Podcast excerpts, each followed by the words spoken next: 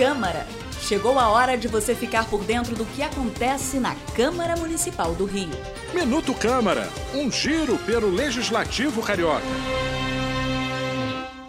A campanha Fevereiro Roxo Laranja tem o objetivo de conscientizar a população a respeito do diagnóstico e tratamento de algumas doenças, entre elas a fibromialgia. Recentemente, os vereadores do Rio aprovaram uma lei que prevê atendimento preferencial às pessoas que sofrem de fibromialgia, uma doença reumatológica que causa dor muscular crônica.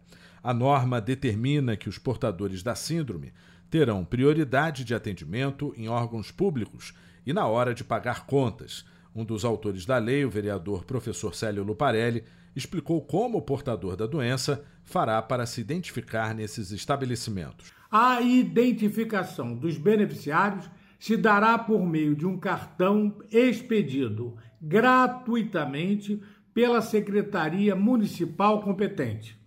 Esta é mais uma lei de elevado cunho humanitário e social. Ainda assinam a autoria da proposta os parlamentares Dr. Rogério Amorim, Raimon, Paulo Pinheiro e Tereza Berger. Eu sou o Sérgio Costa e este é o Minuto Câmara. Minuto Câmara, um giro pelo Legislativo Carioca.